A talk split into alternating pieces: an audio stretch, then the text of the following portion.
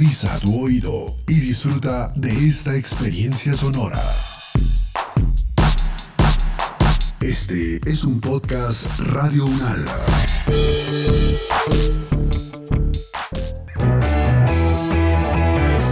Salud Unal contigo y Control F. Tips para no comer cuentos.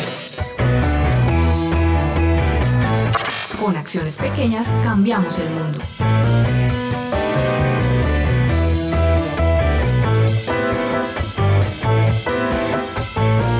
Salud Unal contigo y Control F.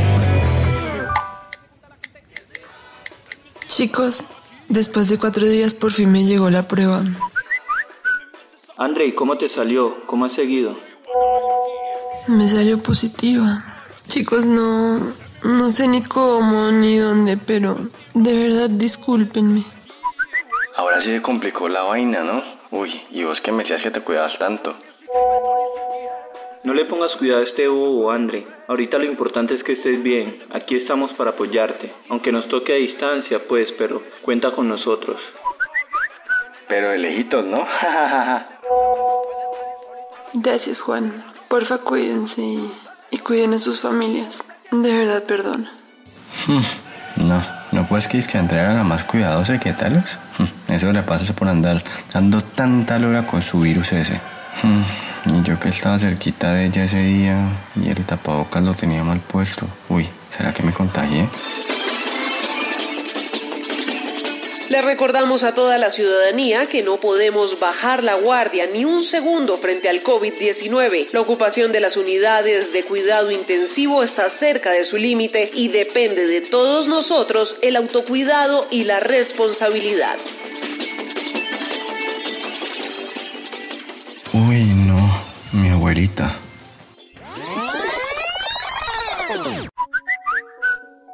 ¿Qué más, Fer? ¿Cómo vas? ¿Ya contaste en tu casa lo de André? Mm, ¿Contar? Pues no, todavía no. Es que uno para qué se va a poner a alarmar a la gente.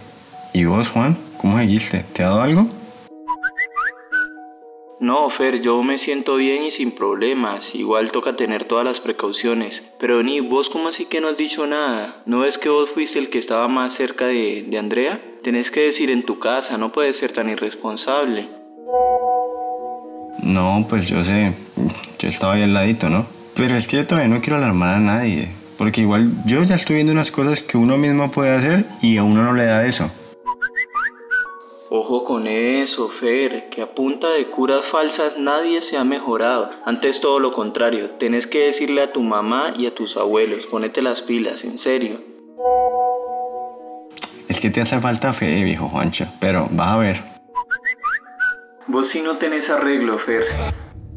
La cura del coronavirus se encuentra en la mitad de la Biblia. Vas a encontrar un pelito y ese pelito lo vas a poner a hervir y a las personas que tienen coronavirus se van a curar y a las personas que no lo tengan no les va a dar.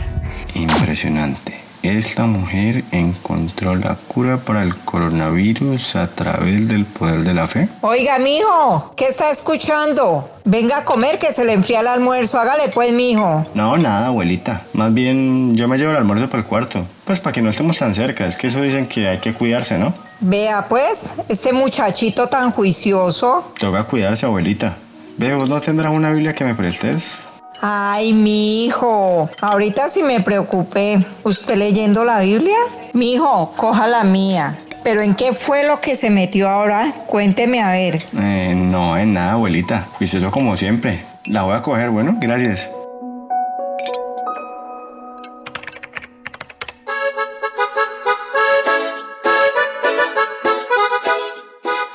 Ha preocupado por el coronavirus. No le eche cabeza a eso, que le tengo la solución. El dióxido de cloro y baratico papá. Llame ya y cómprelo, que se está vendiendo como pan caliente. Uy, qué vaina tan brava. Bueno, ahorita me tengo que comprarme eso, pero pues es para cuidarnos, ¿no?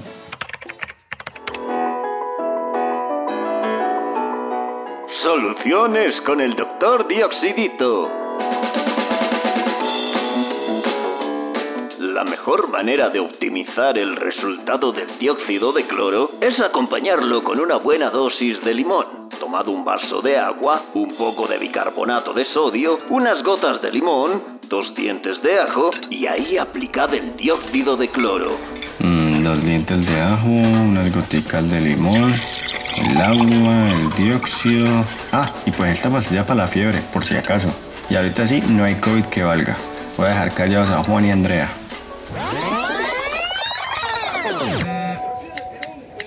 Eh, ve Juan, ¿vos sabes qué me puedo tomar para la acidez? ¿Y eso, Fer? ¿Estás maluco? Mm, no, no, es que ese remedio del doctor Dioxito me cayó como pesado, ¿sabes? ¿El doctor qué? Vos me estás asomando el pelo, ¿cierto? Ah, pero no me vayas a coger de recocha. Pues es que yo me puse a hacer mi investigación y encontré varias curas para el COVID. Y ya al menos puedo estar tranquilo que yo no voy a contagiar a nadie. Aunque pues el estómago sí me está ardiendo horrible, ¿no? Favor ten más cuidado con eso. Vos no puedes irte tomando cualquier receta rara que te encontrás por ahí. ¿No es que hasta le han puesto a tomar agua de pelos de Billy a la gente y no sé qué más? Uy, ¿cómo así? ¿Vos también te la tomaste o qué? No te lo puedo creer, Fer. No quiero ni saber qué tantas cosas más te habrás tomado. Más bien, pongámonos serios. ¿Vos has sabido algo de Andre? Yo la he estado llamando como loco y no me responde. No, yo no. Pues esa mínimo está brava conmigo porque yo le dije que se había contagiado. Mm, ¿Será que la llamamos entre los dos? No, llámala a vos. Yo ahí no me meto porque salgo regañado. Además, a vos te escucha más y si algo te cuenta cualquier cosa, ¿no? Dale pues. Yo creo que voy a llamar a la hermana porque tanto silencio ya me tiene preocupado. ¿Será que le pasó algo?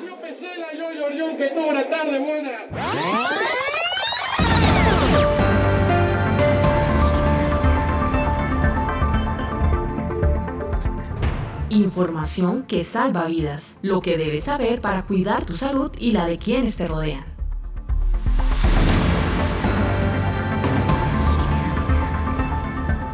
La información que consumimos y compartimos afecta la toma de decisiones y a veces esas decisiones pueden afectar nuestra salud. Yo sé que a usted también le ha pasado. Estoy segura de que le han llegado un montón de mensajes por WhatsApp con las supuestas curas milagrosas para la COVID-19 o para cualquier otra enfermedad. Tenga en cuenta que las personas pueden creer que una sustancia les funcionó porque la consumieron y no se pusieron más graves o hasta se mejoraron rápidamente, pero en realidad pudo haber sido simplemente el curso natural de la enfermedad. Solo se puede afirmar que una sustancia es beneficiosa cuando se hacen estudios que tienen en cuenta muchos factores y comparan los resultados de una gran cantidad de personas donde algunas la consumieron y otras no. Y son esos estudios los que nos permiten encontrar medicamentos que aportan al mejoramiento de la salud de las personas. Cuando recibimos tanta información de todas partes sobre un tema, podemos confundirnos y sufrir de algo que se conoce como infoxicación. Sí, escucharon bien, infoxicación. Suena parecido a intoxicación, pero no es la misma palabra. Esta tiene que ver con el hecho de saturarnos y no poder identificar la información confiable de la que no lo es. Para explicarnos mejor este tema, les invito a escuchar a María Fernanda Lara Díaz. Ella es fonoaudióloga, doctora en ciencia cognitiva y lenguaje, profesora asociada del Departamento de Comunicación Humana de la Universidad Nacional.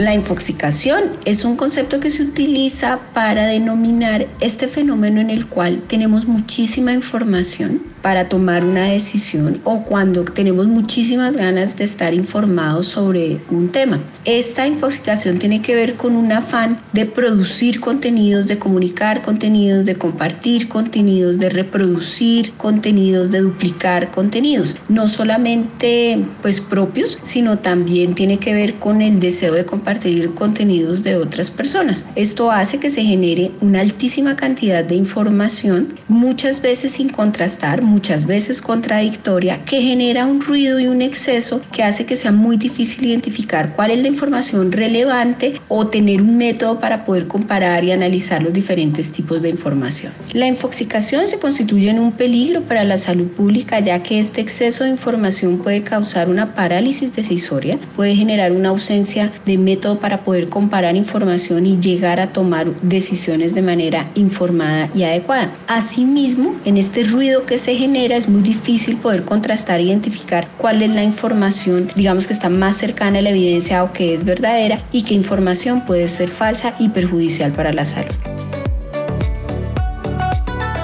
Podemos identificar si estamos infoxicados, si tenemos, por ejemplo, muchísimas ganas de ver y de compartir contenidos, si muchas veces nos sentimos abrumados por ese contenido que nos llega, si vemos también que mm, dados hay algo que se llama el filtro burbuja que hace que a las redes sociales o los contenidos que yo comparta pues suelen llegarme contenidos similares creándome digamos esa burbuja en la cual solo comparto contenidos o solo estoy expuesto a contenidos muy afines a lo que yo estoy pensando y no a otros. Entonces así es bien complejo poder tener en cuenta otras posiciones poder tener en cuenta el análisis de otros puntos de vista. También cuando estoy infoxicado es mucho más probable caer en las noticias falsas, en comentarios incluso que pueden ser perjudiciales, que pueden generar miedo, que pueden generar inseguridad. Entonces una recomendación es siempre contrastar páginas oficiales y mirar el nivel de sobrecarga a la cual yo puedo estar expuesto. Entonces si por ejemplo me llega muchísima información en el día, si me llega mucha información no deseada como spams, como banners, como pop-ups, entonces ver, ver cómo en ese entorno qué me rodea y qué es lo que yo puedo empezar a hacer para desinfoxicarme. Entonces, para desinfoxicarse es muy importante establecer tiempos de conexión, establecer páginas verdaderas para, para los contenidos o páginas que estén, digamos, ya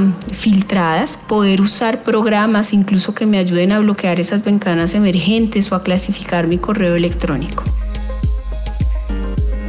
Este concepto de infoxicación tiene que ver mucho también con lo que nosotros conocemos como la capacidad del procesamiento de la información. Para procesar la información se requiere que la entrada de la información sea clara, es decir, que el contenido sea de calidad. Y si lo miramos, por ejemplo, hacemos la analogía con los alimentos, pues si yo quiero no intoxicarme, tengo que mirar que esos alimentos que yo escojo, pues sean de buena calidad. Pero además de que sean de buena calidad, pues eh, también tiene que ver el, tamaño de la información o la cantidad de información o el tamaño de las porciones que yo pueda consumir. Yo me puedo intoxicar alimentariamente o con alcohol, pues por un exceso, incluso si es de algo muy rico de altísima calidad. Entonces en el procesamiento tiene que ver la calidad y la cantidad y lo que yo pueda procesar de acuerdo a mi situación emocional, a mi calidad de vida, a lo que yo esté atravesando. Entonces, por ejemplo, si yo estoy identificando una enfermedad o con unos signos de una enfermedad, pues llenarme de información en exceso puede hacer que yo esté incluso mucho más ansioso y esté viendo cosas o sintiendo cosas de pronto por un efecto de placebo. Entonces es bien importante cantidad,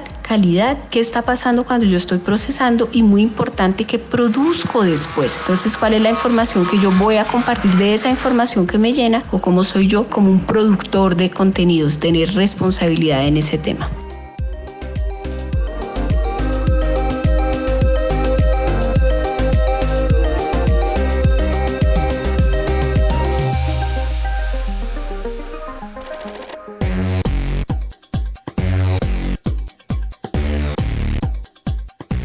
Que dejemos de comer cuento con Control F.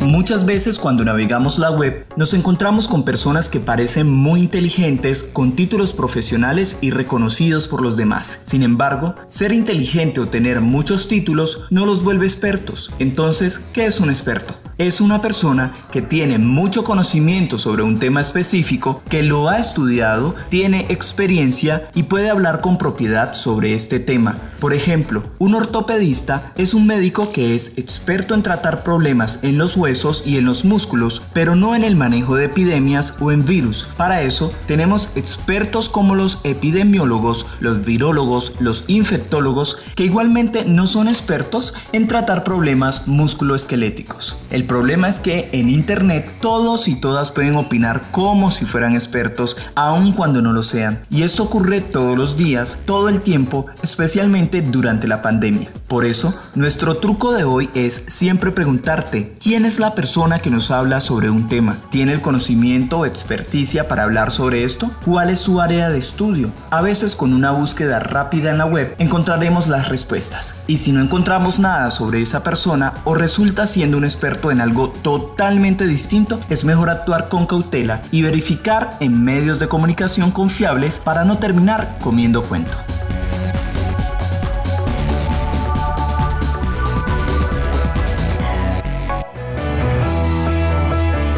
Este podcast es una producción de la Facultad de Medicina en alianza con Civics Colombia y Radio UNAL. Producción sonora Edgar Huasca.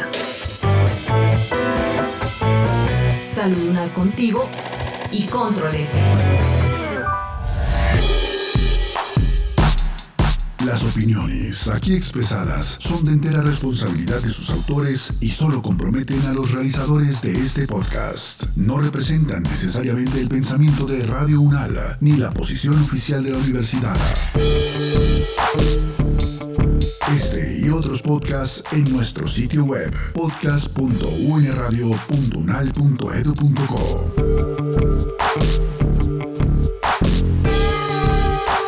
Universidad Nacional de Colombia, proyecto cultural, científico y colectivo de nación.